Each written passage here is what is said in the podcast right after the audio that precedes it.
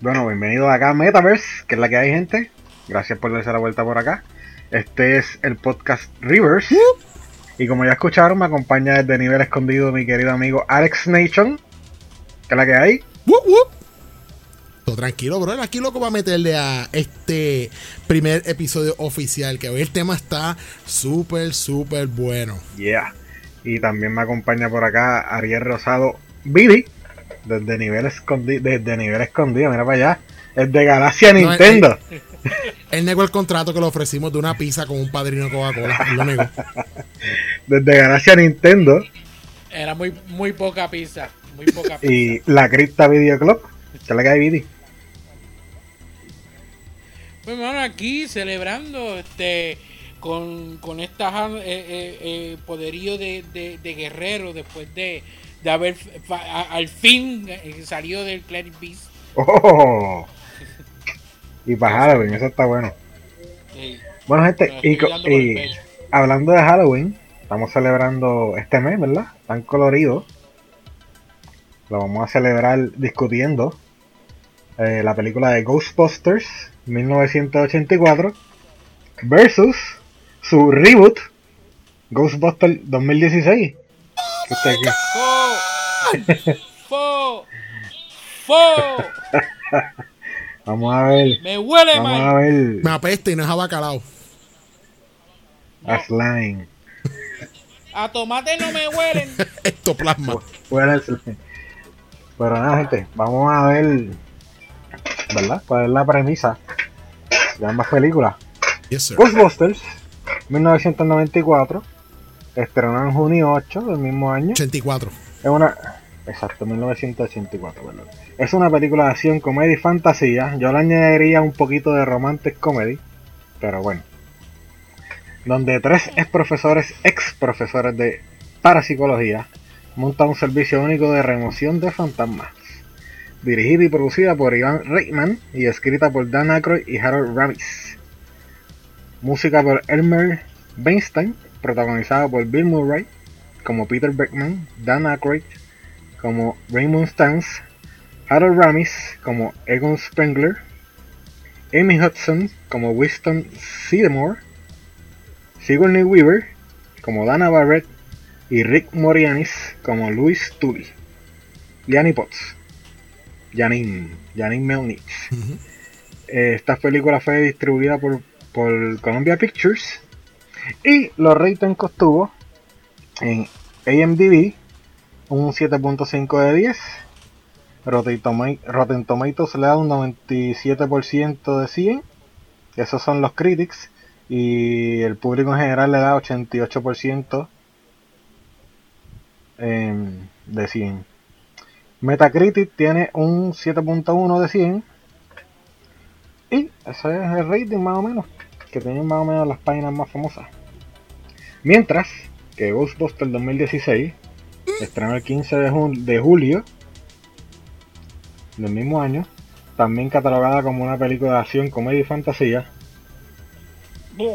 Y la premisa es un tanto diferente.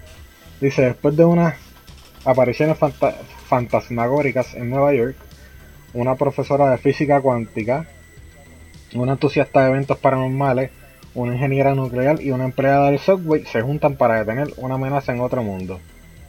Dirigida por Paul Fick, producida por Ivan Reitman y Amy Pascal, escrita por Cary Dipol y Paul Fake, música de Teodoro Shapiro, protagonizada por Christine Wick como Erin Gilbert, Lisa McCarthy como Abby Yates, Catherine McKinnon como Gillian Holzman, Leslie Jones como Patty Tolan, Chris Hemsworth como Thor- no que diga como Kevin Neal Casey,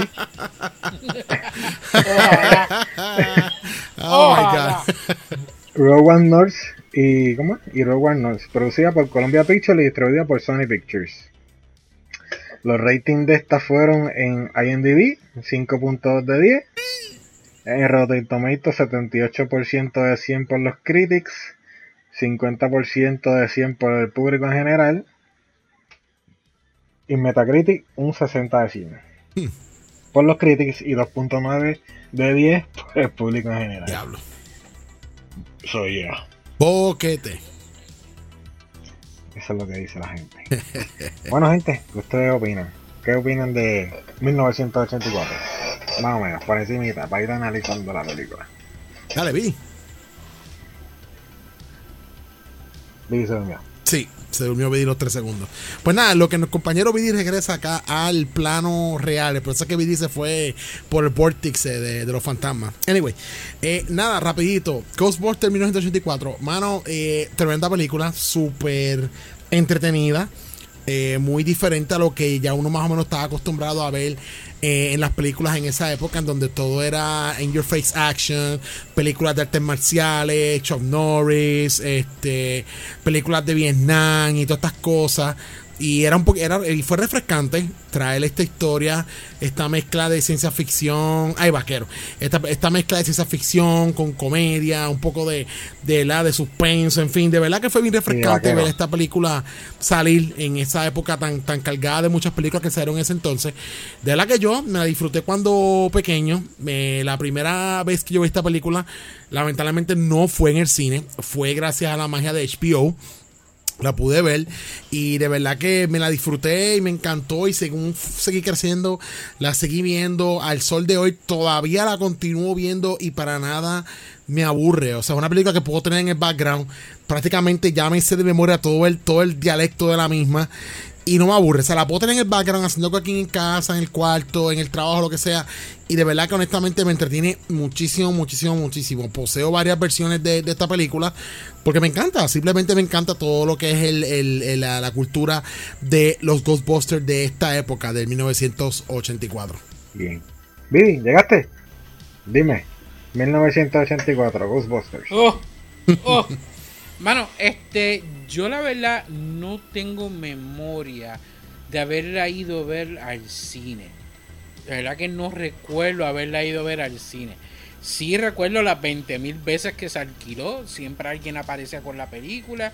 La, la madrina de mi hermano, que es la persona que me metió a mí a ver, a, hacer este, a, querer ser cineasta y todo esto, y, este, y el amor que le tengo al cine, pues ella, ella tendía a alquilar películas. Ella fue la primera de la familia que tuvo un VHS, de aqu- aquellos bien viejos que abrían por arriba.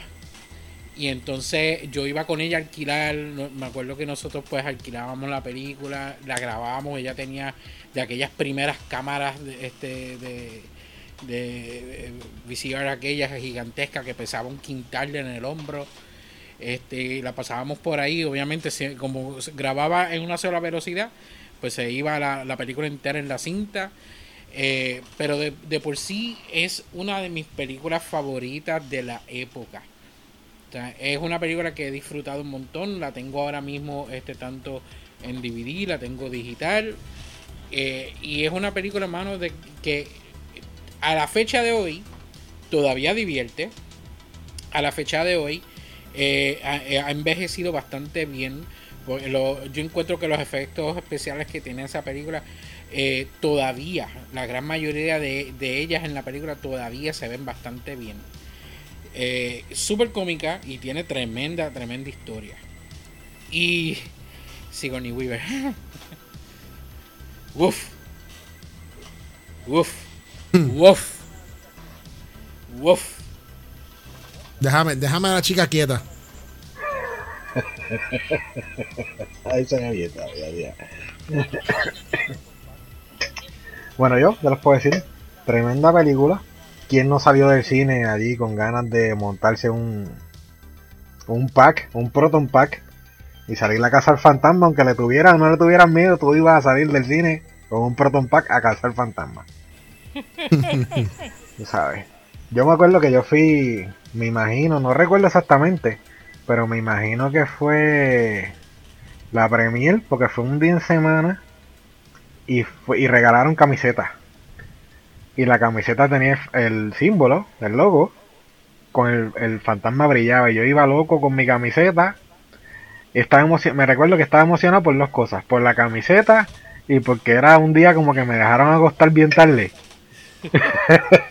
Esa era la que eran fosforescentes. Sí, era fosforescente. el- Yo tuve esa camisa, Sí, sí. yo la tuve. Eso, es como que todo el mundo la tuvo. Y nada, la película es bien divertida. Y es como que yo no sé cómo. O sea, porque unos chamaquitos, como tú de, de primera instancia sabías que no era, de, ¿sabes? no era una película de miedo.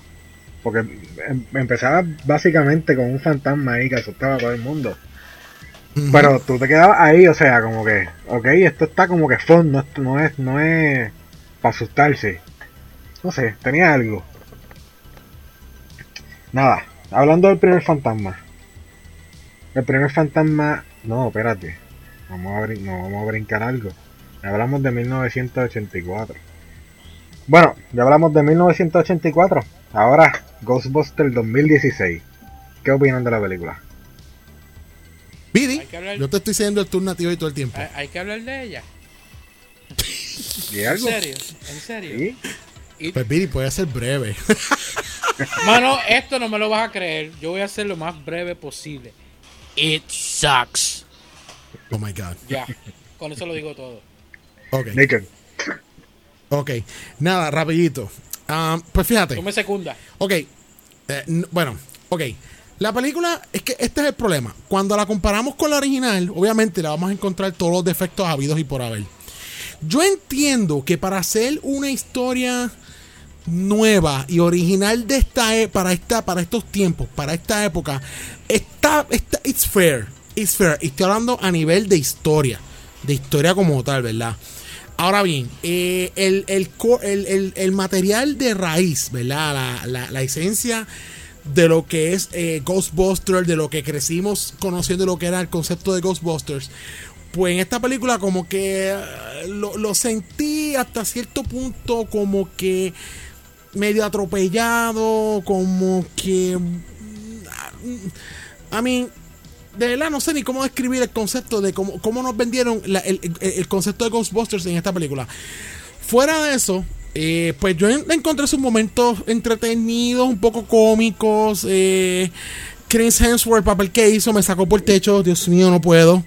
Este, pero ya, yo entiendo que el factor que por lo menos te mantiene un poco que te mantiene un poco la película entretenida para los gustos de hoy en día es el hecho de que por lo menos entre el- el- los, los personajes, ¿verdad? Los las actrices, por lo menos está Leslie Jones. Yo digo que si Leslie Jones no hubiese estado ahí, esta película hubiese sido más boquete de lo que fue. Pero, Porque por lo menos ella, ella salva un poco la parte cómica, la parte jocosa, ¿verdad? Porque como yo- ella no era científica, ella era, pues, ella era de la calle, vamos a decirlo así. Y pues la, la situación ella la guiaba a su forma, calle. Y por lo menos por ese lado, pues por lo menos tú estás pendiente, dejar lo que ella va a decir dentro de esta situación, porque ella siempre tiene algo que decir dentro de cualquier situación en la película. Um, overall, uh, yo es regular. I mean, no voy a decir extremadamente porquería, tampoco voy a decir que es excelente. Es regular. I mean, O sea, podemos entender que por un lado a ti te gustó algo. el bueno, eh, sí puedo darle, puedo darle méritos por los, eh, ¿cómo se dice? Por la, por las referencias al primer universo de Ghostbusters. Eh, la película está llena de referencias a ese primer universo. Desde, obviamente de la música, las imágenes, eh, obviamente los cambios que salen en la película, que por lo menos por ese lado, por lo menos, ¿verdad? Este, que aunque era un universo aparte, pero por lo menos estaban reconociendo estos personajes, estos actores, porque salen en la película. Eh, y se ven imágenes, o sea, de- por lo menos por ese lado, pues good job, ¿sabes? Por lo menos están reconociendo a- a- al, al source material, a los founding fathers del concepto. Tú sabes, que por lo menos por ese lado, pues me, me quedé tranquila. Ok, está bien, buena esa. Aún así, no ganas mi corazón, pero buena esa. A, a- a mí por lo menos no me convence eso. Eh, yo, yo sí por lo menos estoy de acuerdo contigo con lo de Leslie Jones. Porque de verdad que la, la tipa es tremenda comediante. y Es está la gordita. comediante. Está la gordita ¿Cómo? también, este, Lisa, Lisa McCarthy. La que se Sí. Lisa no, McCarthy. pero lo que pasa es que Lisa McCarthy últimamente, casi todas las películas que ella está haciendo es prácticamente el mismo freaking personaje.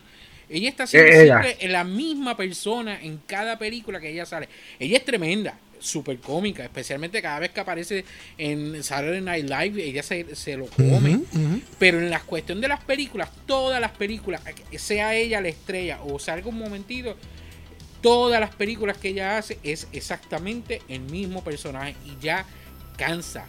O sea, aburre. El personaje de ella como tal en la película aburre. La única que en verdad uno encuentra un eh, funny, este, que, que, da gracia como tal, es Les, Leslie Jones. Y con todo y eso, no es mucho tampoco, porque es bien poco lo, lo, lo, el material de ella. Hay momentos que ella actúa como que si fuera media, este, media brutita entre las, entre las cuatro. Pero entonces la escena esa que ella le está dándole a, a McCarthy, que le está metiendo en la cara, que eh, diciéndole fantasma que salte del cuerpo de mi amiga, o sea, como si fuera el, exorcista, eh, el, el, padre cayendo la pescosa a la nena. O sea, eso es eh, cómico, pero o sea, en, como tal, yo siento de que todo lo que era de comedic relief en toda la película, pues cayó encima de ella y no fueron muchos momentos.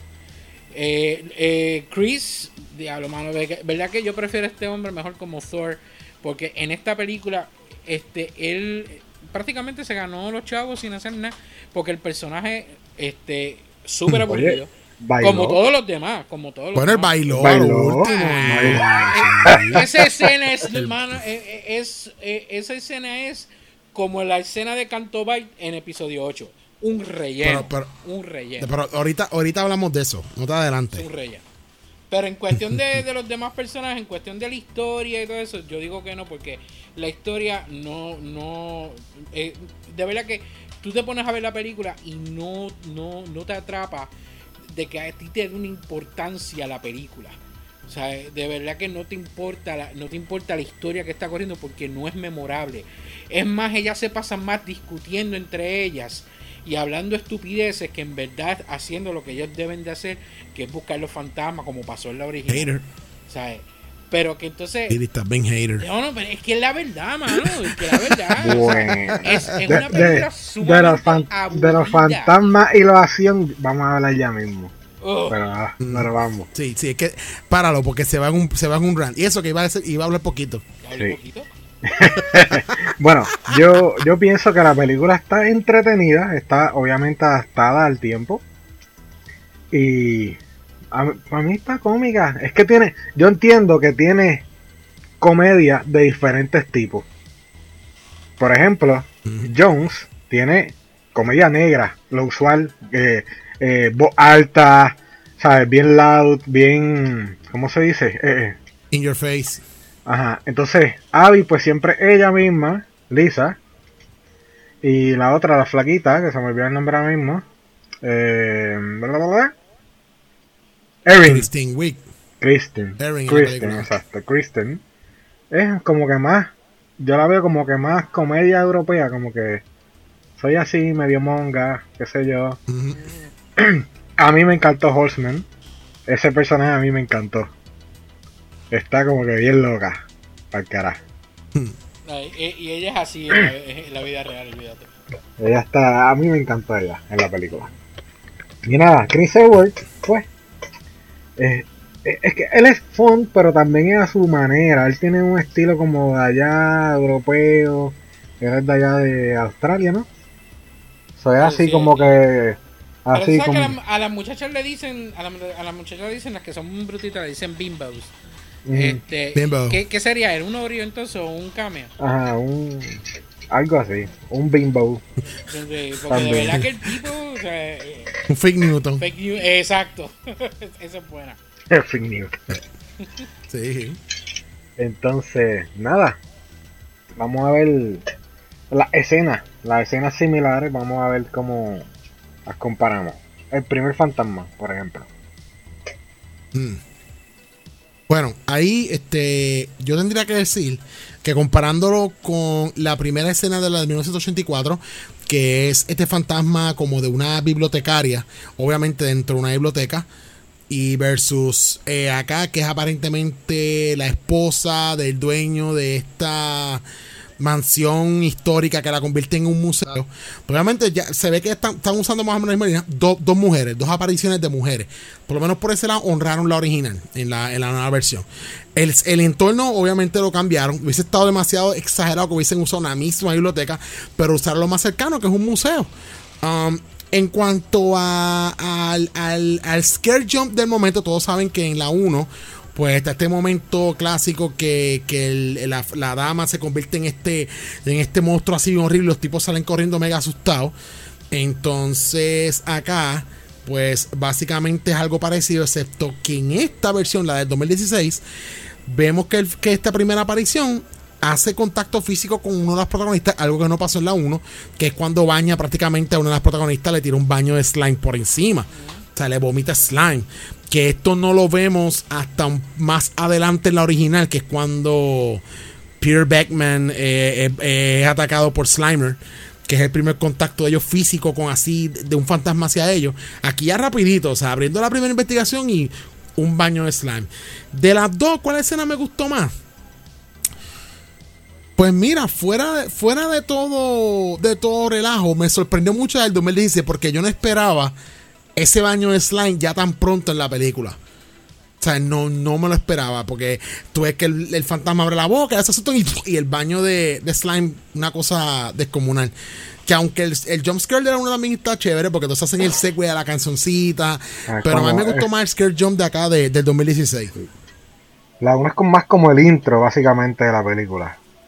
Y te da la premisa como que esto es de fantasma, ok, y estos tipos van buscando fantasmas, pero salieron corriendo asustados. Y acá, acá en, la del 2016, lo que a mí me gusta es que tiene un background, el fantasma. Le, dieron una... Que era, ajá, lo que tú dijiste, era la esposa del tipo, la hija, qué sé yo qué, y a veces si no el resto de la familia, y qué sé yo qué. O sea, que e, inclusive era un atractivo para que la gente visitara la mansión. ¿Sabes? Como, como turismo. So, y sí, ese contacto físico. Y también cuando ya salieron afuera, que ya se emociona. Vimos un fantasma, vimos un fantasma real y qué sé yo qué. Está, está fun, porque ya en la 1984 ellos vieron un fantasma que, o sea, eh, Nueva York de 1984 posiblemente la gente no creía en fantasmas. Y ellos estaban como que, ok, salimos corriendo como si fuera el primero y el último que vamos a ver. ¿Me sigue? Sí. Acá pues, como que al fin vimos un fantasma. O sea, la gente tiene la duda de que existen o no existen y nosotros por fin vimos uno y lo capturamos en video para probarlo. Tiene como que más, más, ¿cómo te digo? Sustancia para mí. Vi, ¿qué tú crees? hay, como evidencia dentro de la misma película, tú sabes. Este es el problema que yo tengo con esa escena. Sí está bueno de que le hayan dado un background al, personaje, este, de que eh, la, esposa del, de esto y en el museo y bla bla. Eh, cual no es necesario, porque en verdad que no, es necesario saber eso sobre el, fantasma. Pero está bien, ok, eso es un punto a su favor. Eh, pero es, esta escena como tal, yo lo encuentro que es demasiado de rush. Este, el querer tirar este gag tan rápido. Y es un gag que se ha hecho ya varias veces. Porque es el famoso gag del exorcista. Ya eso se hizo en otras películas. Se hizo en la de Scary Movie. Que la de Scary Movie es la mejor que lo ha hecho. O sea, y es una escena que eh, no, no aporta nada de por sí a, lo que es la historia. O sea, porque eh, yo le encuentro demasiado esforzado al momento. Eh, por lo menos en la, película original, eh, y no es cuestión de comparar, pero en la, película original, el mero hecho de que te empiezan con que este fantasma está en este sitio, esta señora lo ve por primera vez y entonces el fantasma le brinca encima. Eso está buenísimo, corto, sencillo y va al punto acá, este, en la nueva, se alarga demasiado en, las estupideces de ellas, porque eh, toda la escena es una estupidez de ellas, para entonces salir gritando en, un video de YouTube que lo único que hacen enseñar es la parte que ella sale gritando en la calle de que eh, vio el, fantasma. Pero entonces ese gag de, que el fantasma le vomita encima, que y lo otro, ya eso es algo que se ha hecho antes, anteriormente. Entonces encuentro que ese gag es demasiado de rush en, la película. Hubiese quedado un poquito mejor como hicieron en la, en la, original, un poquito más, este, más, más adentro de, de, la película, que querer tener, que querer tratar de agarrar a la gente tan rápido con eso, que en verdad no funciona. O sea, y encuentro que la, comedia en esta película no funciona. yo te puedo, yo te puedo argumentar el hecho de que esa escena tiene también un significado bien emblemático en, en, el desarrollo de los personajes de la película. Porque si te fijas, el fantasma le tira el slime a la, ¿verdad? A la, primera protagonista, este, a, a Eren que ya ella estaba, o sea, ya ella estaba en un punto en su vida que ella ya no creía en nada, ya no quería saber nada de fantasma, ella estaba, saca que arranca con el del libro, que la despiden y qué sé yo qué. Y al sucederle esto, como que le, devuelve ese ánimo y, y, y, y, el, y, el, y, el, y la pompeadera de, de, empezar a investigar otra vez. Está ¿Entiendes? Está de que ella rápido, ella lleva tanto tiempo siendo eh, eh, de, que ella dejó de creer en cuestión de un segundo, ya rápido, ah, volví a creer, estoy de esto y de otro. That's the magical movie. Es muy rush para el personaje y no, no aporta en nada, porque da la casualidad que después de eso, después de eso que ella sale gritando de que, ah, ella vuelve otra vez para atrás a, a, cuestionar. O sea, que está tanta la emoción de ella de que, ah, para nada, porque en, ciertos puntos de la película ella vuelve a cuestionar otra vez. ¿Cómo fue, Caco? Que comentaste algo. Que la acababan de bañar con un vómito de slime. O sea, lo que pasa es que ella estaba en un punto de su vida que ella quería tener una vida normal. Porque pasó toda la vida siendo bulliada porque creía en fantasmas. Ella quería tener un trabajo, quería tener un novio y nada, seguir like normal, súper normal, porque ella era como que bien square, bien aburrida, bien... Eh. Y eso fue el detonante para volver para atrás. So, yo entiendo que está, está cool. No, y que, y que eso, eso te, eso que pasó, o sea, eso que yo comenté, de ese turning point en su vida, te pasa al próximo punto en la agenda. Yep. Que es el intro de cada personaje, ¿cierto? Eso es así esto aquí en... Ok, voy a empezar por 1984. En Ghostbusters 1984, la película empieza con Peter Beckman, con dos alumnos de la universidad, y Peter siendo un pedófilo.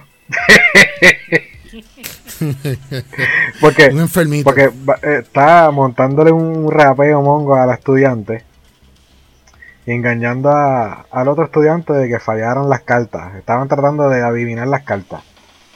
Entonces, nunca te dicen qué tipo de doctor él es. Por lo menos que yo recuerde. Es el primero. Después él llama a sus amigos, que aparentemente son doctores también en la misma universidad, que tampoco sabemos en qué se especializan. Que yo recuerde. Yo creo que, ellos en algún momento lo mencionan.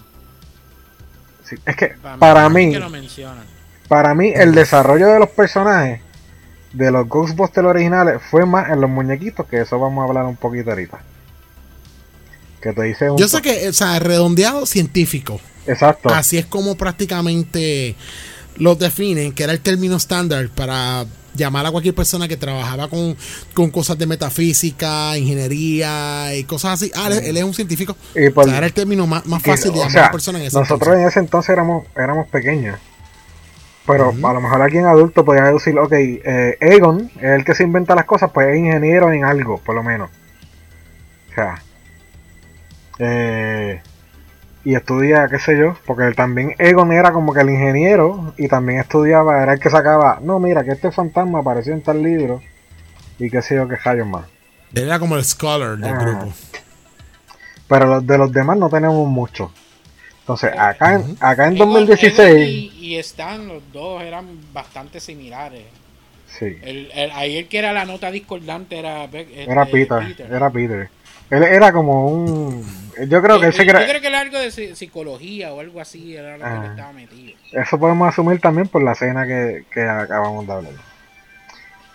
Entonces, acá, todas tienen un título, o sea, menos. Menos. Ah, menos la negrita, que es quién. Sí, pero el personaje es. Patty ella era pues, una empleada del subway, pero las demás todas tienen un título. Vemos a Erin, que era ¿qué? Metafísica. O algo así. Eh, física cuántica. Entonces tenemos a Abby, que seguía con lo paranormal, y Horseman, que era ingeniera nuclear. Ya que tenemos algo ahí de los personajes. En la original, pues no tenemos tanto. Especialmente con. Con Winstons. No tenemos nada. De Winston. Solamente Mm. él llega. Estoy buscando trabajo. Hay que. Hay que, hay que cazar fantasmas. Yo hago lo que sea, mano. y ya. Sin saber nada. Sí, Él quería ganar chavo. Que es algo, si, si lo analizamos un poquito más deep, básicamente él es el- la persona negra del grupo. Es un, Igual que el que Party aquí. El, war- el workforce. es, ajá, el workforce. Es un negro desempleado, solamente fallía a trabajar, a ganarse los chavos no le importaba más nada. Acá Pari tiene, al menos, tiene, vamos, como dice ella en la escena, vamos, vamos, yo conozco Nueva York, yo me sé todo de Nueva York. Esta es mi ciudad, yo la conozco. Y, y como que se interesó cuando vio, o sea, después de, de la experiencia que ella tuvo en el Fantasma de Subway, se interesó en saber más. Aquí Winston le dicen, llegaste, ok, mira, cárgame esto, hay que meterlo para allá atrás. como que, bueno. So, al fin de cuentas, introducción de personajes. ¿A quién le va mejor? Yo creo que en ese caso yo diría que la 2 tiene el edge en cuanto a introducción de personajes, background de los personajes, ¿verdad? La- las, las especialidades de cada uno de ellos. Yo creo que en la del 2016 le va mejor. Por, por un lado es verdad porque eh, este te hablan te hablan un poco más del background de ellos. Este como tal Eh, ya en la en la original como es- eh, no se toma muy en serio lo que es las ramas que ellos mismos estudian. Eh, eso mismo sucede como tú dices cuando llega Winston que este Peter lo ve ah quién es él pues no que él vino para el puesto ah, yo hired sea, ya está de esto, llega Stan, le da, le da la trampa nuevamente para, para, para meterlo para allá atrás. O sea, es, es- todo parte de, de- de- la comedia de, de estos personajes, que, que lo, como tal, al tono que lleva la película, pues va bastante bien. Sí está bueno de que entonces hayan este explicado un poco más en la nueva qué es lo que hace, qué es lo que hace cada una, qué es lo que hace cada una de, de ellas en, en la película. Que a alguna gente pues sí le va a interesar saber qué es en verdad, porque hay gente que lo hace, que- qué es lo que hace uno, este, un- eh, tal este, eh, este ingeniero de esto, qué es lo que hace lo otro, y entonces pues este buscan. A la mayoría de las personas pues no le importa, pero hay otras personas que sí, y, y, y de ahí es que viene mucha gente que dice, "Nah, eso no es lo que ellos hacen en la vida real, o sea, eso todo eso es embuste. Pero está bueno que lo hayan puesto, pero o sea, en cuestión de, de la forma en que introducen los personajes con sus backgrounds como tal, la nueva pues eh, da un poco más de información. La 2 pues los personajes como tal están entrando de forma jocosa. O sea, no, no te están dando mucha historia de su background. eh, porque de por sí, para el tono de la película, no hace falta. Ya aquí pues parece que quieren explicar un poco más de... de cómo es ahora Hollywood, que, que- que casi todo lo tiran por el rea- realismo. Y por eso te tiran mucha información adicional. Pero de por sí, este, en la forma original, pues a lo jocoso, la forma nueva, es dan- dándonos un poco más de información. Eso es Es que yo, yo creo que es, tan- es más algo de, de la época, ¿verdad? Porque Mm. en, en los 80, básicamente, acabamos de salir de películas de vaqueros. ¿Qué hacían en las películas de vaqueros? Un vaquero bueno, un vaquero malo. Al final de la película se entraban a tiro, el bueno ganaba o el malo ganaba y uno perdía, uno moría. Se acabó el gesto de la historia. Y lo otro eran las películas de guerra, porque prácticamente también acabamos de, de terminar una guerra. Y eran más simples, o sea, la gente quería entretenerse. Ahora la gente quiere un poco de sustancia. Quiere saber más. Aparte de que, obviamente, eh, mano, uno- eh, la sociedad en general eh, ha adquirido conocimiento a través de los años. O sea, antes era todo más simple. Ahora pues queremos saber un poquito más. O ya sabemos más y tenemos y de- sentimos la necesidad de entonces de que no, no, no nos engañen. O sea, ¿sabes? Cuestionamos Exacto. todo. Exacto. Sí, por eso mismo digo que, que cuando te dan esta clase de información adicional, hay gente que le da por querer buscar si es, si es cierto o no es cierto. Exacto. Entonces, eh, el quinto y sexto integrante de los Ghostbusters, Janine, o en este caso, ¿cómo se llamaba? Chris Hemsworth, no me acuerdo ni cómo se llamaba tampoco. Kevin. Kevin. Mo- exacto. Morón, morón. Janine estaba allí. Abrieron la oficina y teníamos a Janine allí. Chris le hicieron, eh, Kevin le hicieron una entrevista de trabajo que se supone que sea bastante funny. Está, yo diría que está regular. Eso también tiene algo de intro de personaje. Y el sexto participante que es Electo One. El vehículo de los Ghostbusters. el vehículo. Yo entiendo que el personaje de, de, de Chris, el de Kevin, eh, es una combinación entre eh, un poquito más del personaje que hacía este eh, Rick Moranis. Este que compararlo a, a Janine. Porque los dos personajes Janine y, y Kevin son bien distintos son polos opuestos. Pues este Janine era bien este mandona ella te cuestionaba todo eh, era con este acento neoyorquino bien alto o sea lo, lo que es Les- Leslie Jones eh, y entonces Kevin era más como el personaje de, de Rick Moranis, que era este el, el bobito, el brutito, el moroncito. O sea, que- Sí, la- la- pero pues tienen el... eh, Lo único que pues los dos son los recepcionistas. eh, de- exacto. O sea, pero veo más en Kevin eh, del personaje de, de, de Rick Moranis que la de la de Janine. O sea, Janine entra más en, en el personaje de, de Leslie Jones en, en la nueva. Entonces, esto uno. La 2, Esto- la 2 Claro. como tal es donde este al fin El esto uno brilla. entra, entra el Ecto 1 como debía de ser, porque en la primera es una ambulancia. Te la venden como que es un Hearst y es una ambulancia. Pero tenía, tenía su... A mí, eh, ¿cómo te digo? O sea, en cuanto salieron las figuras, los, mu- los muñecos, las figuras de acción de los Ghostbusters salieron más cuando salieron los, los muñequitos. Exacto. Pero, o sea, el Ecto 1 era súper importante. Si no tenía el Ecto 1 no estaba en nada. Tenía los Ghostbusters a la pie. Pero que el, el dato curioso es que en la primera ni siquiera es un, un carro fúnebre, es una ambulancia. En la segunda es un carro fúnebre. O sea que ahí sí es un carro fúnebre. De hecho, es una ambulancia de los 50 o Mm, algo así, exacto. más o menos. Un carro fúnebre y tiene intro también, fíjate. Exacto. Tiene su background. Ya, Que Aquí trataron el Ecto 1 como trataron el a- al carro de, de- de aquella serie original que se llamaba Ghostbusters, que salía un, eh, este, un gorila. Este, Ajá, que, sí. que, eh, el carro como tal tenía un fantasma al frente que hablaba, el carro te- tenía como que vida. Y el Ecto 1 en esta película lo trataron bastante, bastante como a ese, con- con- como, ese carro de esa, de, de esa serie bien vieja, no, no me acuerdo de qué año era. Pero ti- Sí, era de los algo 70. así. ya. No, no, eh, pero espérate, tú dices la, la serie original de, de, de Europa o la serie animada de No, los no, no, Ghostbusters. No, a- Ghostbusters an- antes- antes lo tenía, el nombre originalmente lo tiene esta serie de televisión que era live action, era live action, era un gorila, un científico, y creo que era un reportero, que ellos como tal pues bus- este, buscaban fantasmas y todo eso. Luego lo volvieron en los 90 volvió a salir esa serie nuevamente, pero en muñequito, muñequito. animado.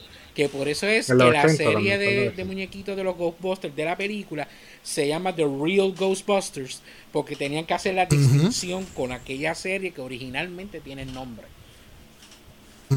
Ya I know. Y lo mismo con la película de Ghostbusters, no Ghostbusters pero Exacto. Pues aquí el Ecto 1 pues tiene su background también en la del 2016. Tiene... Pues que Paris se lo tumba, no se lo tumba, sino se lo coge prestado, pero prácticamente se adueñan del carro porque lo pintan, lo arreglan, le hacen todo, ¿sabes? Eh, sin fíjate. consultar y sin comprar. Sí. Y que los dos, Oye. los dos se ven A mí- bonitos. a mí me gusta más Los el original. Se ven bonitos. O sea, los dos, los dos carros se ven bonitos, pero hay que admitir que Import- Yo me quedo con el es original. el original. o sea, lo que pasa es que no tiene, tiene ese estilo clásico. sí. El es, pues, un- es una guagua fúnebre model, bastante moderna. O sea. Pero le dejaron la sirena, eso es importante. La misma sirena. Que esa es la, Son la un voz. toque es personalizado. Entonces, ¿qué más? Eh, tenemos la premisa como tal. ¿Qué te presenta Ghostbusters 1984? ¿O qué interpretan ustedes? ¿O qué interpretaron en aquel momento cuando la vieron por primera vez? Diablo, de- Mm, ¿Cómo De que, primera. ¿Cómo que qué interpretamos? ¿Qué, qué, qué O sea, ¿a qué te refieres? por la película? Porque de chamaquito no es lo mismo como cuando la vemos de ahora. Exacto. Exacto. El chamaquito era como que cuatro tipos con unos, unos bultos bien cool y un carro cool que cazaban fantasmas. Pero, ¿realmente cazaban fantasmas? ¿Por qué digo eso? Ah, ok, espérate. ¿Por qué espérate. digo eso? La película, para mí, ahora que yo la vi en estos días, ¿verdad? Para el podcast, se basa. La mayor parte de la película es Peter Beckman rapeándole a, a la muchacha, que se me olvida el nombre. Ah, A Sigourney. El Ajá. personaje de Sigourney. pero la película era Dana Barrett, Dana. rapeándole a Dana Barrett, porque pues Dana Barrett se encontró con un problema fantasmagórico en la casa. So, esa es casi la mitad, la primera mitad de la película. Y. lo que vendría siendo la acción o, ver los cazafantasmas en acción es un montaje, un montaje. Ellos paseando de arriba abajo con las trampas, porque nunca vemos un fantasma. Con las trampas que están cansados, que quieren dormir. Y al final pues tenemos la, el desenlace o la batalla final. Bueno, no tanto porque recuerda que sí hay escenas donde los vemos peleando con los fantasmas. Este. Eh, La pre- la la 1, la 1984. Sí, Eh, Es la, eh, bueno, Slimer, Slimer. más ninguno. ¿Qué otra escena? Más ninguna. Más bueno, ninguna. pero necesita alguna otra. Pero es que eso es lo que le está diciendo Caco, que eso es lo que él te está diciendo, que solamente es una. Que en comparación con 2016 hay varias escenas de enfrentamientos contra fantasmas. O sea, en otras palabras, la del 2016 tiene más acción eh, de confrontación entre los cazafantasmas Y los fantasmas. fantasmas, eh, versus una son, un solo confrontamiento nada más en la 1. Porque, y fíjate, eso yo venía pensando de camino para acá, que vamos a entrar a ese punto de la batalla final. O sea, versus la batalla final del 84, que prácticamente tampoco se enfrentan a ningún fantasma. O sea, es la verdad, no se puede tapar el cielo con la mano. La, la. No se puede tapar el cielo Pero con la mano. O pero sea, y, y- voy a hacer, voy a hacer. En la- bueno, pero espérate, no he terminado. No he terminado mi punto. O sea, el punto que quiero llegar es, ok, si vamos a comparar el contexto de lo que, de cómo se llama la película, Casa Fantasmas. Si yo voy a coger ese título de la película y voy a compararlo en, con- en contexto sustancial de lo que yo estoy viendo en la película, ahí honestamente yo tengo que darle el edge, el edge a las chicas versus los chicos. Porque prácticamente en Ghostbusters 1984 solamente vemos que cazan un solo fantasma. Sí vemos las trampas botando humo, pero no, no vemos la confrontación. O sea, no vemos qué fue lo que pasó ahí. No es hasta la segunda parte de Ghostbusters original que hacen un pequeño montaje y se ven unas cuantas este, este, capturas de, de espíritus y cosas, pero en la 1 solamente vemos más que la captura de Slimer, que es la, la inaugural de ellos, es la primera captura que ellos hacen. Y de ahí en fuera no se ve nada más. Acá por lo menos vimos la batalla con el demonio ese que salió en el concierto y el montón de fantasmas que el fantasma que pelearon en, en el- en la, en la oficina de ella. Este, después la pelea que tuvieron cuando fueron a apagar el sistema. Después la gran batalla final. O sea, hubo un par de, conf- de confrontaciones. El de- el hubo par de subway. confrontaciones. El de Subway. Ah, el Subway. El Subway con el tipo de, la electricidad. O sea, I mean, tuvimos, ese- tuvimos ese taste de lo, que, de lo que pudo haber sido una buena escena de combate en la del 84 versus la del 2016. Y si me muevo a la batalla final, y comparo la batalla final del 84 contra la del 2016, lamentable, lamentablemente, y duela a quien le duela, yo tengo que por lo menos decir que por lo menos la batalla final del 2016 es más entretenida que la batalla de 1984. Porque la batalla de 1984, o sea, prácticamente, ¿qué es, un diálogo. Desaparece en azul, es un diálogo, desaparece en azul y sale este Pop Marshmallow Man, que también, ok, sí es impresionante y, y cute y todo. Pero prácticamente ellos, lo que le, disparan al tipo y lo queman y le explota con la con cuando, el problema que tiene Hollywood hoy en día. Que, que te atrae con lo visual nada más. Porque entonces, tú lo que me estás describiendo es que tú estás viendo que esta película tiene mejores escenas de acción por unos momentos visuales. Y por eso es que yo digo que la historia de la película no importa. De esta, de, la nueva. O sea, la, historia no importa porque a nadie le interesa. No, no, no, es que a nadie le interese, es que la misma película hace que a ti no te interese la, la historia porque no tiene historia como tal para seguir lo que tiene son todas estas escenas que, ah, qué nítido esto, que eh, escenas donde vemos muchas veces al personaje de este de McCarthy eh, coger cantazo, como lo ha hecho en 20.000 películas que ya ha hecho anteriormente. Y entonces eh, te están poniendo todas estas escenas que son escenas relleno donde no abunda absolutamente nada a la historia. Son Ghostbusters, sabemos que cazan fantasmas, no es cuestión de que me lo tengas que enseñar a cada 5 segundos, de que tienes que estar cazando fantasmas ni nada por el estilo. Pero entonces me estás, eh, me estás dando una película con muchas escenas de acción, pero no tiene contexto en cuestión de la historia. En la original, en la original, aunque no tenemos muchas escenas donde ellos estén batallando con fantasmas, que todo te lo ponen en cuestión de, de, de estas escenas pequeñas cortadas una tras de la otra, ellos los montajes, montaje, gracias por esto, no me salía la palabra. Este, eh, te lo ponen en montaje todo esto.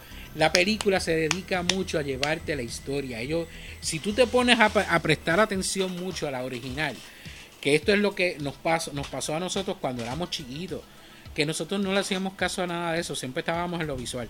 Pero sin embargo, la película todo el tiempo te estaba hablando sobre eh, eh, este, lo que es el edificio, el, el eh, el, el, meaning, este, el significado que tiene el edificio, por qué el edificio de esa manera, eh, quién es Gozer, eh, este, Zul, o sea, todo esto. Durante toda la película te, te, van dando toda esta historia. La película de por sí, la original, está más llena de historia que la, la, la película nueva. La película nueva lo que hace es darte visuales, visuales, es un show de visuales nada más. Pero no tiene, o sea, todo el mundo, ah, qué entretenido pero no tiene un contexto de que en verdad te haga decir, ok, la película tiene una historia bien brutal para yo sentarme a verla, que yo sí lo otro. O sea, y entonces me, me, me estás me está dando entonces un, festival visual ni más nada, eso es todo. Festival visual, eso lo puedo buscar en cualquier otro sitio, pero no me estás dando un contexto en cuestión de historia. O sea, yo prefiero mejor que tú me des una sola escena bien grande de acción, como hicieron en el hotel y todo esto, y me sigas abundando en la historia, que me tengas que estar dando la misma escena cuatro, cinco, seis veces de distintas formas, con distintos fantasmas, pero es lo mismo. Especialmente cuántas veces no vimos a ellas en el, en, el, en, el callejón probando las armas aquellas, que nunca lograron, nunca mataron a nadie, porque eso era para matar a alguien, ellos probando eso allí, porque ni siquiera las probaban en un lugar controlado, o sea, era sencillamente allí en el callejón. Y entonces McCarthy cogiendo cantazos a todo lo que da, brincando para arriba y para abajo. ¡Wow! ¡Qué funny! O sea, de verdad, o sea, pero por lo menos probaron las armas, porque en la de 84 pero, ni eso. Pero en verdad, tú necesitas que en la película te, te ponga cada paso de ello, que hay que probar esto, hay que probar lo otro. Bueno, en, en la del 2017 fueron paso a paso porque inclusive pues, tú ves hasta cuando están haciendo las armas. En el 84 ellos en el 84 salieron con esos proton packs y nunca enseñaron cómo los hicieron. No, te tienen que enseñar que los, que, los hayan este eh, eh, la forma como los construyeron. Eso no te lo tienen que enseñar. Pero entonces la nueva se dedica a estar enseñándote todo esto, todo esto, todo esto, que cuando vienes a ver qué tiene de historia la película, nada. No tiene nada. Yo, voy a yo voy a argumentar eso. Ghostbusters original, como dije ahorita, la primera mitad de la película es un romantic comedy de Peter Beckman y Dana Barrett. La segunda mitad de la película tenemos cuando Dana Barrett se convierte en Ghoster porque se, lo- se la chupa la nevera. Y este. Ella es Zul. y el otro. Ella es Zul. Ah, no, Zul es el, el que sale al final. Go- Gozer de Gozerian es el que sale al final, ¿no? O sea, Exacto. eh, es Zul que es el, el, el gate- Zul es la, gatekeeper. la que sale del portal. eh, no, no, no, no. Ella es Gatekeeper, Keymaster, este, Harold Ramis. Y la que sale de la puerta, que es la que ellos le disparan y desaparece. Es. Ese es Zul. Y Gozer es el que invoca al, al, al Stay Pop Marshmallow Man. Que solamente se escucha la voz y se ven las nubes, pero no se ve un rostro como tal. eh, la persona es que escoge la forma en que él va a tomar para poder entrar al mundo. Yeah. Anyway, em, anyway, la primera mitad de la película es romantic comedy. La segunda mitad es que nos dan un poquito de historia. Que básicamente es. Se convierte el gatekeeper y se convierte el otro. Keymaster.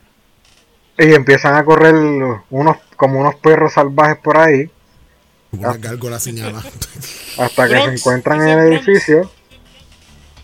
Ajá, de ese, ese mismo. Hasta que se encuentran en el edificio que es donde mismo ellos vivían. O sea, ellos dieron vueltas por la ciudad para llegar al mismo sitio. O sea, Sí, acuérdate que no. el edificio como tal era, era el lugar, estaba construido de tal forma que servía como el Era una portal, antena. el portal para que él eso pudiese era como una ahí. En fin, pues, yo no creo que haya mucha sustancia en eso o, o tanta historia. Porque, aparte de eso, lo que vemos es cuando Aegon está analizando a, a Tully, que se ve la imagen en el televisor como la del perro, mientras que acá lo vemos normal. Que ahí es que él busca la referencia en los libros y sabe con qué, con qué están tratando. Aparte de eso, no hay tanta historia que digamos.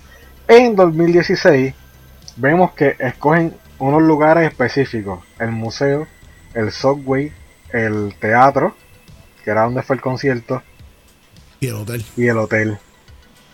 Tenemos cuatro lugares que fueron escogidos específicamente para un propósito.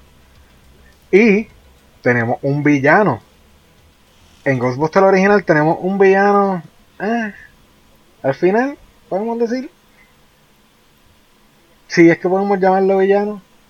Ujú. Yo no lo llamaría tanto villano, porque por lo menos en el 2016 él está constantemente confabulando de cómo él va a abrir estos sellos para abrir este portal y lo vemos, él interactúa con ella, o sea, este se ve la, la maldad de lo que él está haciendo, él interactúa con, con estas almas que están atrapadas y él les habla pronto, pronto, y yo voy a dominar el mundo, que sé yo, que o sea, que por lo menos tú tienes un villano, tienes un antagonista ahí. Exacto. So, para mí, 2016 sigue teniendo más sustancia y más puntos a su favor. En ese aspecto, sí. Sí. Zoe tiene un ataque nostálgico, controla. No, fíjate, no, no es cuestión. Pero entiéndelo, no es cuestión de entiéndelo. ataque, este, nostálgico ni nada. Es cuestión que yo no le encuentro la sustancia que tú le encuentras a, a- a la, a la original. Porque no se encuentra. Y, y la- Porque son mejores analistas que tú. ah, no, no, no. Ah. Yo no sé qué película, yo no sé qué películas fueron las que ustedes vieron, pero no, en serio, o sea, yo no le encuentro eso a, la, a la nueva. Porque de por sí, la nueva, mira que yo la vi completa, le di, le di la oportunidad y de verdad que no le encuentro nada redeemable a la película. O sea, ni siquiera en la comedia, ni siquiera en la sustancia de la historia, porque no le encuentro ninguna. Eh, este, la, la, la pérdida de tiempo en escenas que tiene innecesarias como tal, especialmente la del baile. Este, y lo estúpido que se ven los, los, los- los fantasmas. Porque de verdad o sea, se, ve, se ven muy cartoony para mí. O sea, de verdad. Eso tiene, eso, eso tiene un motivo también, pero vamos a llegar ahí ya O sea, mismo. yo por lo menos, o sea, yo encuentro que, ok, tú lo puedes, eh, eh, o sea, yo me sentía que yo estaba viendo una película de Scooby-Doo. O sea, me sentía que estaba viendo Como que sea, son más fantasmas que-. Son más fantasmas que la original. No importa que sean más fantasmas, pero se ven, se ven, se ven este, goofy. Eh, lo mismo que me pasó con la película de It, con la segunda, con, con el capítulo 2 ahora de, de It. Ok, se me fue un No, que, este eh, hombre. eh, eso fue lo que yo dije. Ve- veo que todo, todos los fantasmas que se ven muy cartoony. O sea, todo esto se ve muy cartoony. Y entonces, viendo la película de Ghostbusters, aunque es una comedia, ok, es una comedia, pero se ve demasiado cartoony. Es como si estuviese viendo las películas de Scooby-Doo, las live action de Scooby-Doo. Eso era lo que yo me sentía cuando estaba viendo esa película. Va- vamos a llegar ahí. Y la ya de mismo, Scooby-Doo a me gustan. cartoons. Valga la aclaración. Entonces, nada. Ah, Eh, habemos acá a favor un poquito más de las 2016. Entonces, la batalla final como tal. En Ghostbusters 84, ya dijimos que llega Gozer, tiene un diálogo ahí con, con, lo- con- con los Ghostbusters. Y ellos le preguntan quién eres, a qué vienes, qué sé yo qué. Y Gozer simplemente dice, yo soy el destructor de mundos. Elijan cómo van a ser destruidos. The Traveler has come. Y aparece... ¿Cómo es? Stay Pop Marshmallow Man de la mente de, de Stance. De Stance. Que eso, de eso voy a hablar un, un dato curioso. Que ya, que ya había tenido un cambio en, en la película. En una de las escenas sale el, el Stay Pop Marshmallow Man en una escena. Sí, porque como tal era, era el... Era como el- la mascota de una marca de Eh, Marshmallow. aparece un billboard. Sí, y todo, es- o sea, de- Eh, ajá, y en la escena de del apartamento de Dana, la, cuando ella llega por primera vez al apartamento, que los huevos empiezan a freírse solos. Ah. En esa escena, ajá, el paquete marshmallow es de Stay Pop Marshmallow Man y lo pone así encima del Es counter. correcto, es cierto. Sí. Entonces, versus eh, la batalla final del 2016, que como hablamos ya, teníamos un antagonista que ya veníamos viendo durante toda la película cómo estaba maquineando la cosa. Ujú. para llegar a la batalla final y que acá la batalla final podemos decir que empieza desde que se forma el caos creo yo mi opinión Mm, yo diría que sí. Que desde que se desata el caos y se rompe el sello, que es que todo el mundo empieza a ver las apariciones y los fantasmas por todos lados. Algo así, algo así bien semejante a lo que pasa en el 84 cuando rompen el sistema de seguridad y empiezan a salir, todo, tú ves como que apariciones por todos lados, Ajá. fantasmas guiando carros, vemos a Slime recomiendo todos los hot dogs, en fin, un par de cosas. No es como que tampoco sean muchas las escenas de fantasmas entre el público en comparación con esta versión. Acá hay más escenas de, de fantasmas metidas así entre el público y acechando ¿De- a la gente qué? y ¿De haciendo qué? caos. de fantasma. O, ¿Cómo o, que de qué? De fantasma. o- o Ajá. te refieres de este pe- personajes animados, cartoon. Son Oh cartoon. my god. Ahí no hay fantasmas, ahí lo que hay Bueno, son cartoon pero- characters. en, en, en la original déjame ver qué me puedo recordar tenemos a Slime a Slimer comiendo hot dogs tenemos un taxista que es un efecto ¿cómo se dice? Práctico. práctico, que es un, un esqueleto que mueve en la cabeza. Mm. O sea, no es CGI ni nada por el estilo, no es digital. Eh, ¿Qué más? ¿Qué más? Un monstruo que sale volando como de una alcantarilla. ah, sí. Y la de... No, eso es la 2. La que iba a decir el lado que es la de... La de la bufanda, que se, se despiertan las mascotas. Ah, sí, son el lado. Pero en la 1 yo creo que esas son las escenas donde se ve así como que interacción de, de, de, de espectros con personas cuando se forma el caos. En el 2016 vemos un par de fantasmas. Cartoon, Incluso ellas pelean, ellas pelean con varios fantasmas e usan e usan los, los aparatos que inventaron además de los Proton Packs. Usan, Exacto. usan la granada que se inventaron. Usan La escopeta. Usan la escopeta que se inventa. Oh bueno, bueno. Chorro Todo eso lo sacaron de eh, todo eso lo sacaron de Real Ghostbusters. Que se ve bien, nuevamente, en el cartoon. No en live, no en live action. Anyway, este usan este los fists, los puños esos también. Ahí usan todos los artefactos que se inventaron durante la película y que probaron en la película de una manera o de Que, otra. no, que nos respetaron la escena aburrida para ver a, a- a McCarthy brincar para todo, por todas las paredes. Bueno, pero hicieron algo. Eh, En los, en los Ghostbusters original tienen los Proton, sacaron los Proton Pack de una caja con Flay y el único hint de que son peligrosos es que no pueden unir los, los y beans esa es toda la información que necesitas. En el 84. Como que tiene un label a la de que tienes que leer, pero como es tan grande no puedes voltear el cuello. O sea, está. En, en serio, tú necesitas solamente esa información para bregar con una. con un. literalmente una caja nuclear en tu espalda. Mm. Yo no lo usaría. Yo no, yo no la estoy manejando, son ellos. Ellos son los que necesitan la información, no yo. Bueno. bueno. Anyways. ¿Qué opinan ustedes de todo eso? Ya sabemos que Vidi tiene la nostalgia encendida. Sí, y ya, ya, ya le ha hablado bastante de su opinión de la pelea final. Yo ahorita también este dije que, que a mí me gusta, o sea, por lo menos la pelea final de la del 2016, yo la encontré un poquito con más, eh, más material, más carne que la pelea del 84. La pelea del 84 lo que tiene, lo único bueno que tiene es los quotes. De esa pelea final tú puedes sacar un montón de quotes sumamente memorables de todo, de todo lo, lo, que pasa. Uno de los más memorables es cuando este eh, Winston le dice a, a, a, a, Ray que si alguien te pregunta que tú eres un dios, tú le contestas que sí. este, y, y, otro, y otros más, eh, sí, y, otro, y otro, otros quotes más. Eh, cositas así. So, pero en cuestión de, de, batalla, que tú veas batalla contra los espectros, cartoony, como sea que se vean, la del 2016 pues tiene bueno, el edge por bastante distancia en, en versus la del 84. Ahora que recuerdo, sí hubo una batalla interesante en 1984, bien interesante, como las que dice Vidi que hubieron en el 2016. Hubo una batalla contra las escaleras. Ah, sí. Ah, no, no te preocupes, eso la... está sumamente representado en el, en, también en el juego de Nintendo. Así que... Ah, sí, eso es verdad. Sonada. En los dos, en las dos versiones, en la de Sega y la de Nintendo. Eso es verdad, hay que subir la escalera para poder por ir para arriba. Uh -huh, uh -huh. So, a fin de cuentas, en resumen, ¿realmente Ghostbusters 2016 es tan mala? O como vimos aquí, se le pueden sacar unos aspectos positivos, al menos para sacar un 7 en vez de un 2, como le han dado, como le dieron aquí en Metacritic. No. Uh, o un 5. Yo diría que tiene sus aspectos buenos, tiene sus aspectos positivos.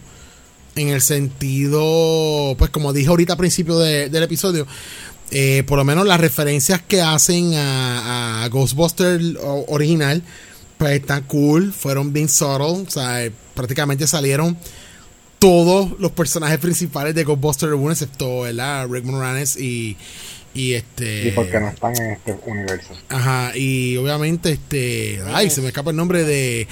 De.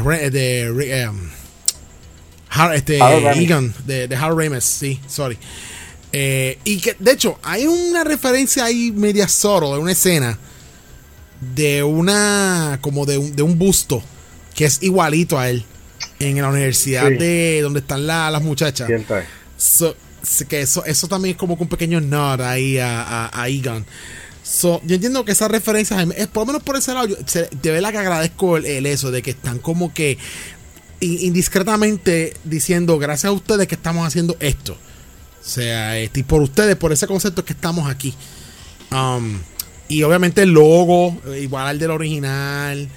Este, o sea, a mí tiene sus cosas positivas. Sí, yo entiendo que la historia se pudo haber elaborado un poco más. Eh, se pudo haberle un poquito más sustancia, un poquito más material ahí en cuanto a la historia se refiere, para despertar un poco de interés, quién sabe si hasta una posible secuela de la versión de las mujeres.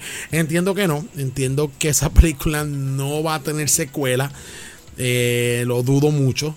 Um, eh, yo creo que esto fue un one hit one. Bueno, no voy a decir un one hit wonder, sino un one shot deal y para afuera.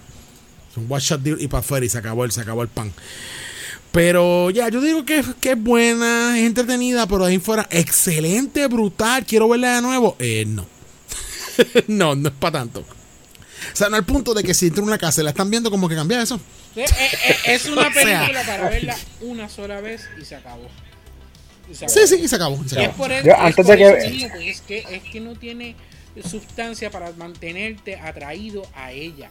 Por más fantasmitas que eh, cartoons que te hayan puesto durante toda la película, que decir lo otro, no, uh -huh. no llama la atención, no atrae, no gusta. O sea, y ese es el problema que tiene. La misma comunidad de, Ghostbusters, de fanáticos de Ghostbusters la repudia por eso. O sea, porque es que no tiene nada redeemable a lo que es la franquicia de por sí. No tiene. Hubiese sido nítido de que hubiese sido. Eh, eh, eh, ¿Qué fue? Dijiste franquicia. Estamos hablando de 1984 versus 2016. Ok, pero óyeme, a esto es lo que voy. Este, hubiese, eh, mucha gente este, le hubiese gustado que hubiese sido un, un, cambio de, o sea, un pase de antorcha a esta gente nueva. Eso es lo que hubiese sido ideal, y eso es lo que va a pasar con la, con la versión nueva que viene ahora. Que al fin y al cabo, puede que no me guste, puede que sí, no es cuestión de nostalgia, es cuestión de la película en sí. O sea, porque hay muchas películas que la, la versión nueva me gusta más que la, la original. O sea, y, o sea, no es que, por eso es que digo que no es cuestión de, de nostalgia. Pero la realidad de todo es que la película como tal es sencillamente otra película de comedia mediocre utilizando el nombre de, una franquicia ya existente para atraer a la gente, que en verdad pues, no funciona. Dio paso a que, dio paso a que hagan la, la del 2020. Sí, dio paso porque a nadie le gustó. Ese fue el problema. Acuérdate que la, la, tercera película de Ghostbusters se viene trabajando desde hace años, pero por muchos contratiempos, especialmente por Bill Murray, es, eso no avanzaba, no avanzaba. Sale el juego que está escrito tanto por este eh, eh, Harold Ramis y Dan Aykroyd y esa la consideran como la verdadera este, secuela de, de, Ghostbusters.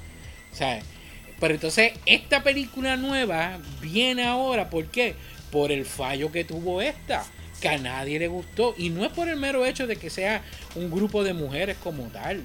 ¿Sabes? Porque eso, no, eso es debatible, eh, y no es por eso, porque eh, eso es lo que estamos viendo ahora en casi todo lo que estamos viendo ahora, tanto en videojuegos como en películas. Estamos viendo estos personajes de mujeres que son este fuertes, que son, o sea, que pueden ellas mismas solas y todo eso. Pero es cuestión de que la historia como tal no aporta a nada sobre eso. Y es totalmente aburridísimo. Pues yo diría que sí aporta. Te voy a explicar por qué. La original en cuestión de que, por ejemplo, lleve un, un mensaje, yo creo que no tiene ninguno como tal. En la del 2016 tenemos cuatro chicas que fueron bulleadas de diferentes maneras y el antagonista que también fue bulleado, pero pues Ghost Run, ¿sabes? No se superó, whatever, no lo, no lo, ¿cómo se dice? Um, se me olvidó la palabra, caramba. No lo asimiló. Es simplemente Ghost Run se fue por el camino del mal, por decirlo así. So, estamos hablando de bullying, que es un tema bastante actual. Mientras que la 1984, pues no hay un mensaje. pero bueno. En fin, Nation está un poquito a favor. Yo estoy yo pues diría que puedo poner cualquiera de las dos de background y me entretengo igual. Aunque sea. Para mí, como, como lo que es, en esencia, una película para entretener, las dos están bastante entretenidas. Ahora bien, hay unos puntos bien importantes que dejó eh, Ghostbusters 1984. Tuvo un super palo de soundtrack. ¿Qué me dicen del soundtrack? ¿En general o la canción de, tema? La canción tema, la canción tema, porque el soundtrack como tal prácticamente una canción. el que todos conocemos.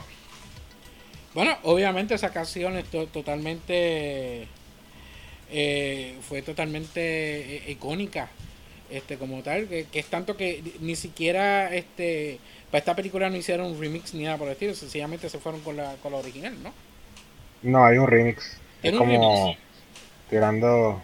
Pero es bien solo, o sea, no es muy de esto, ¿verdad? Es que no pegó tanto como el original. El original es. Lo que pasa es que es otra cosa de tiempo, de, de, de época. En el. En los 80 es la, el, la época de la música. So, bueno, yo, yo, por lo menos, ahí es bien difícil porque obviamente no, nos vamos, por lo menos los que crecimos en esa época, nos vamos a inclinar por el, por el soundtrack original. Eh, no es como que en la nueva el uso de la música no estuvo tan mal que digamos, fue bien posicionada en ciertos momentos. Eh, no me gustó mucho el, la readaptación que hicieron del éxito de, de verdad de, de original de, de Ghostbuster, ¿verdad? La, la, que escribió este Ray Parker Jr. Um, Esta nueva yo ni la recuerdo. Eh, ni- sí, ni pero yeah. recuerdo.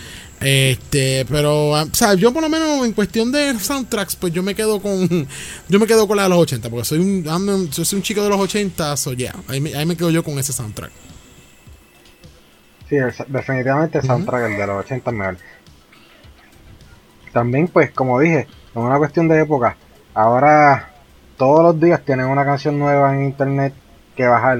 O sea, aunque te haya gustado el soundtrack de la nueva, lo iba a pasar rápido. O sea, como que en los 80, no, en los 80 se te pegaba una canción y la tenías un mes hasta que tuvieras 10 pesos para comprarte el próximo cassette. Sí, es. Ahora no, ahora, ahora tú bajas música todos los días si quieres, nueva. Entonces, Ghostbuster también es considerada como uno de los primeros blockbusters de verano. Eso tiene ahí un, un peso por encima de la del 2016. Algo que la de 2016 no pudo replicar. No, no puedo hacer, claro que no. Pero pues, mucho por, por la nostalgia, mucho porque a alguna gente no le gustó. Vamos allá. Dice que la del 1984 se le reconoce como la primera película en combinar comedia, ciencia ficción, horror y suspenso efectivamente. O sea, no fue la primera, pero fue la que lo hizo efectivamente. Ghostbusters es la película que, que prueba el, el éxito en la comercialización de, de Star Wars. Que no fue un simple gol- golpe de fuerte, de Eso es suerte, cierto, perdón. Eso es cierto, pero fue, fue más por, por, por el- este, la versión animada que la misma película. Eso es así. Y Ghostbusters 1984 fue catalogada como una de las mejores películas de los 80, sino que también de todos los tiempos, rankeada al menos en las top 50 mejores películas de un sinnúmero de listados de dedicados a la categoría de mejor película o comedia. Y es considerada una de las comedias más importantes jamás hechas. Eso no lo tiene la nueva, pero pues también eso depende del gusto de la gente. Eh, ¿Qué más? Otro- otros datos curiosos. Eh, el éxito de, de- el soundtrack estuvo tres semanas en número uno en los Big Boards y 21 en los top 10, 21 semanas. El video del tema musical también estuvo número uno en TV cuando era dedicado a música. Ahora no, gracias. en TV yo no sé ni qué es ahora mismo. Y obviamente el, el disfraz por, por, ¿cómo se dice? El disfraz favorito en ese Halloween de 1984 fue el de los Ghostbusters, que solo podemos ver en Stranger Things. que los muchachitos salen en el segundo season disfrazados de Ghostbusters. También podemos ver, hay otro dato curioso, que el muchachito, el de color, que se me olvidó el nombre ahora mismo, es Peter Parker, no es Winston. O sea, a nadie le gustó Winston en 1984. y Ghostbusters se convirtió en una franquicia super exitosa, dando, dando lugar a una secuela, dibujos animados, que corrió por 7 temporadas, con un total de 140 episodios. La última temporada cambió el nombre a Slimer and the Real Ghostbuster, que tenía unos, unos sketches aparte de Slimer con un Ah, sí, científico sí. loco ahí que quería atraparlo. Y todo tipo de mercancías, de figuras de acción, hasta artículos del hogar, artículos escolares, todo tipo de mercancía. Y comic books. So, ya. Yo creo que por todos esos datos es que el éxito de la original es más exitosa que la del 2016. Definitivo. Como dije, por, el- por la simpleza de que es una película para entretener, yo creo que las dos están even. So, cuéntenme. ¿Qué creen ustedes de todos esos datos? ¿O qué más me pueden decir de la película? ¿O qué experiencia tuvieron con la película. O que datos curiosos tienen de la película. Si alguno. ¿Algu- ¿Alguno de ustedes llegó a tener los juguetes? No, Sí. yo desafortunadamente no. Nada de nada. No, nada de nada. Ah, No, yo era pobre. Yo tuve uno que otro. Yo no tuve nada, no tuve nada, nada, nada, nada, nada. Yo tuve nada más que dos figuras y fue porque me las terminé comprando yo mismo. No, no me acuerdo cómo saqué el dinero. Pero eran de, de aquellas figuras que traían un fantasma que tú se los conectabas por la parte de, de, del- de la espalda. Y entonces ellos hacían algo. O sea, Un tenía- gesto, un gesto de Ah, susto. No, estaban los que eran de susto, pero eh, bueno, no me acuerdo. muy bien. Yo sé que yo tenía a Egon y Egon lo que hacía era que empezaba a dar vueltas eh, este, de la cintura para arriba. Ajá. Y tenía a, a Peter, pero no recuerdo qué Demon 3 era lo que hacía. Vinieron unas cuantas versiones. Venían, o sea, los originales, que no hacían nada. Eran los simples personajes con el Proton Pack Que todo el Y un mundo quería, que nunca aparecía en ningún lado. y, el, y un fantasmita pequeño que te lo podías poner como que en el dedo. Y después pues otras versiones que tenían más acción, más, articula- más articulación, etcétera, etcétera. Entonces, nada, como dije ahorita, mi, mi anécdota con los Ghostbusters es que la vi en el cine, de 1984, y que esa noche estaba emocionado con mi camisa de del logo que brillaba en la oscuridad. Yo por lo menos, es después de adulto, que he conseguido, ¿verdad? Para Fernaria de, de Ghostbusters, obviamente las películas en los formatos, los Funko, pero como dato curioso, hace par de años, frente a mi trabajo, eh, que de hecho todavía está, la tienda todavía existe, eh, hay una tienda que vende discos eh, de esto, de, de vinil, discos de vinilo. Y un día, pues bajé para ir un momento al correo y yo atrechaba por esa placita donde están esas tiendas y observo el logo de Ghostbusters en una pared.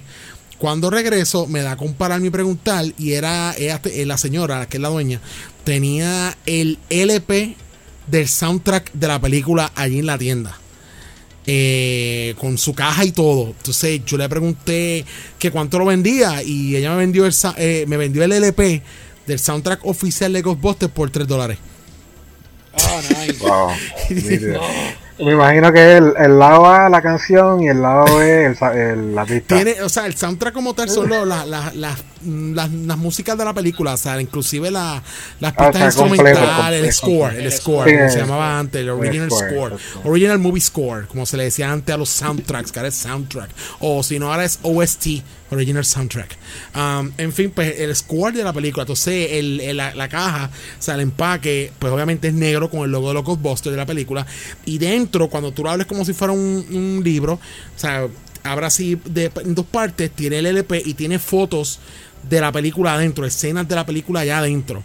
Eh, eh, obviamente, eso es viejísimo, no está en mint condition, o sea, no está en excelentes condiciones, está bien, está bien. Lo que pasa es que esto eh, no he podido conseguir el marco que venden que es para preservar el disco.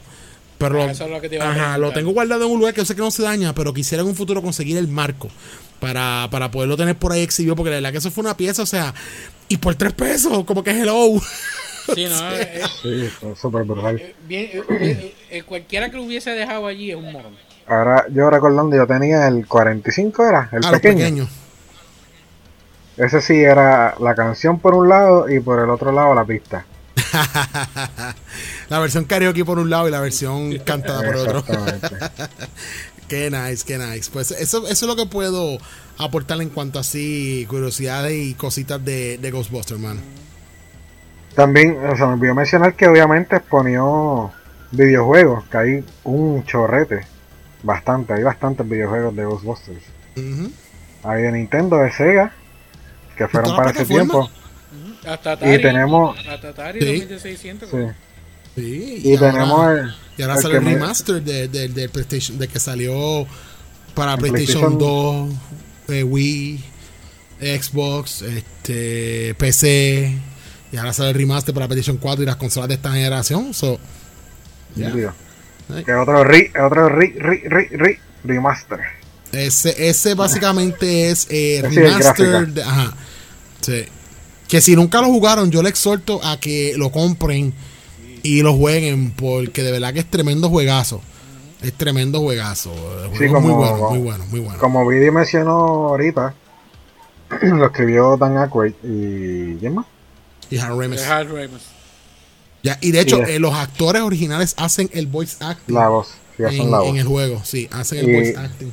Y es considerado como la, la verdadera tercera parte de los Ghostbusters. Eso es así. Eso es así.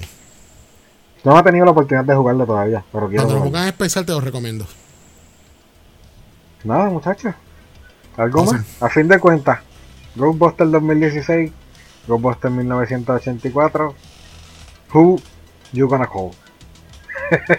84, obviamente, por el factor no- nostálgico. Eri fue por el factor de que es mejor. Yo, yo me voy bien. Yo pienso que las dos son bastante entretenidas y funny. Son bastante funny a su manera. Cuestión de pues, la época, etcétera. Como he mencionado varias veces. Son nada, gente. Con eso terminamos. No hay algo más. Nada, gente. Como siempre, los invitamos a que sean parte de nuestras campañas de Extra Life. ¿Cómo? Bien simple, haciendo un donativo a nuestras cuentas. Nicho, ¿cuál es tu cuenta? Eh, ¿Otra si quieren, si quieren apoyarme en mi campaña de extra, pueden entrar a tinyurl.com diagonal alexnation19. Billy. La mía es tinyurl.com slash video 19 que si llego a los 500 me Recorta, Billy. el pelo. Mire, ¿sabes qué? O sea, sabes que ya eso está al otro lado, ¿verdad? Sí, eso está al otro lado. Tú estás consciente que te ¿Cuánto vas a cortar el pelo, ¿verdad? Mira, sabes que tan pronto que yo que entre el donativo de Moche, creo que lo que queda son 9 pesos nada más para llegar. Ahí está. Así que estoy La fastidiado. mía es tinyurl.com slash metaversepr. Y que Extra Life, que se me olvidó decirle. Extra Life es una fundación, ¿verdad? Una fundación. Mi evento. Un evento para recaudar fondos. En este caso, en el caso de nosotros, para la Fundación de Niños San Jorge de Puerto Rico. El 100% de sus donativos va directo a la fundación. ¿En qué se, se utiliza ese dinero? En educación, en tratamiento y en entretenimiento para los niños del hospital. So, ese dinero está siendo bien utilizado. Eh, Nation, ¿dónde podemos conseguir? Pues a mí me pueden conseguir en mis cuentas de redes sociales, por ejemplo, me pueden seguir a través de Twitter, at AlexNation, también me pueden encontrar por Facebook bajo PR.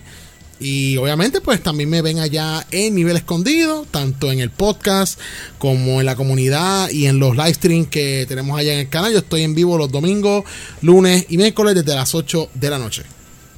Billy. En mi caso como tal, me pueden conseguir tanto en Facebook como Ariel Rosado Videum o a través de eh, Galaxia Nintendo. Recuerden que Nintendo es NIN número 10 DO. También estamos en Twitch y en YouTube. Ya. Y yo, acá, Kaku de Metaverse. Pueden conseguir la página de Facebook de Metaverse Puerto Rico. También nos consigue en Twitch cuando el internet no me trolea y puedo streamear. Hola, Luz. Te está robando mis quotes de despedida, ¿sabes? Ah, sí. Sí. en serio, pues madre mía. Pero anyway, cuando el internet no me trolea, o, me, o no me trolea la luz, el servicio de energía eléctrica, pues hago Ese es streams el, martes el mal, jueves. el mal de todos nosotros. Probablemente, probablemente ahora cuando terminemos se te va el internet porque acaba de temblar para Puerto Rico, probablemente se te va el internet. Puede ser. Puede ser que el temblor, pero eh, ya vi que fue por el sur, así que fue más cerca de Teenage. Sí, No, fue, fue se bien, sintió fue bien aquí cerca. porque para- eh, mi esposa lo dice que lo Sí, sí, pero en el en el- la aplicación es al sur, fue al, Al sur, de la isla. Ok. 4.1. Alex, deja de Este- brincar. Pues Metaverse lo pueden conseguir en Facebook, Instagram, Twitter y Twitch. y este podcast lo pueden, lo pueden conseguir en cualquier servicio de podcast de su preferencia. Podomatic, Podcast, Evox, Apple Podcast y ¿cuál más? Se me olvidó. Whatever. En cualquier servicio de podcast, menos en Google Play que todavía se me había olvidado ponerlo. Y en Facebook también publicamos el episodio en formato video audio. Eso es correcto. Nada, gente. Espero que disfruten esto. Gracias por escuchar. Con eso nos despedimos. Bye bye. ¡Ay! Bye.